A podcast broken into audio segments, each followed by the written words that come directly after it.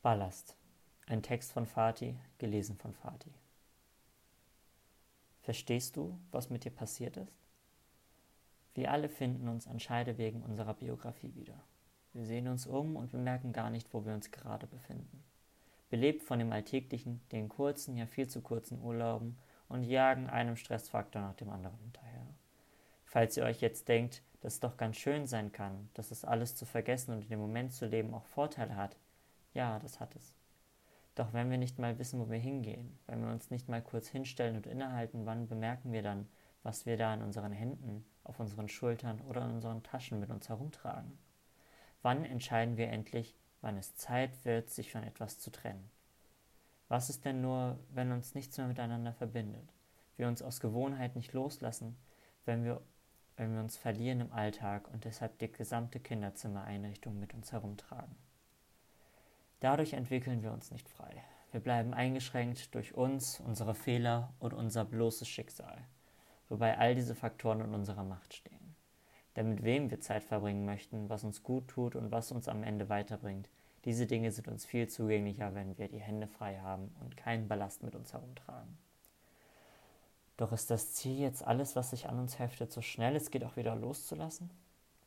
Was ist denn, wenn uns das Gefühl gefällt oder das, was wir uns als Päckchen auferlegt haben, auch irgendwo Teil von uns geworden ist, verwachsen mit dem Ich.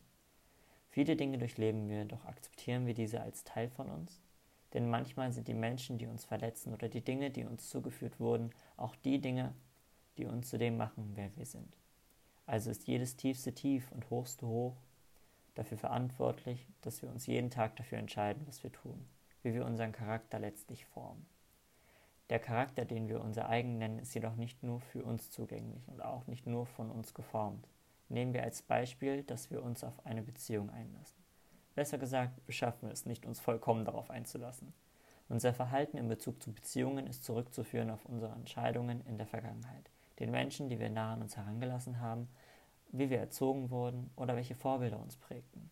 Wir setzen so durch unser Durchleben Erwartungen, Selbstwert und Ziele fest.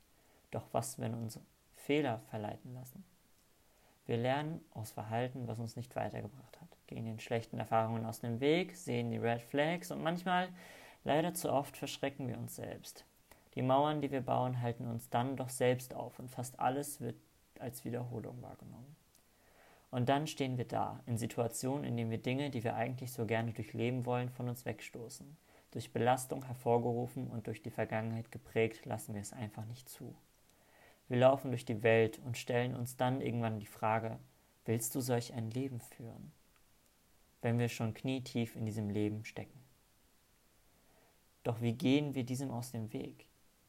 Der Kernpunkt dieses Problems ist, dass wir uns nicht mit den Dingen auseinandersetzen. Es ist viel leichter, Situationen abzuschließen, als sich auf sie zurückzuführen und zu reflektieren. Also verstehst du, was mit dir passiert ist? Wenn wir verstehen, was wir durchleben und in welche Richtung uns das wirft, können wir bewusst entscheiden, ob und wie wir darauf reagieren. Dadurch werden wir zu den Menschen, die wir sein sollen und am allerwichtigsten auch bewusst werden wollen. Wir erreichen so ein Leben, worauf wir hinarbeiten.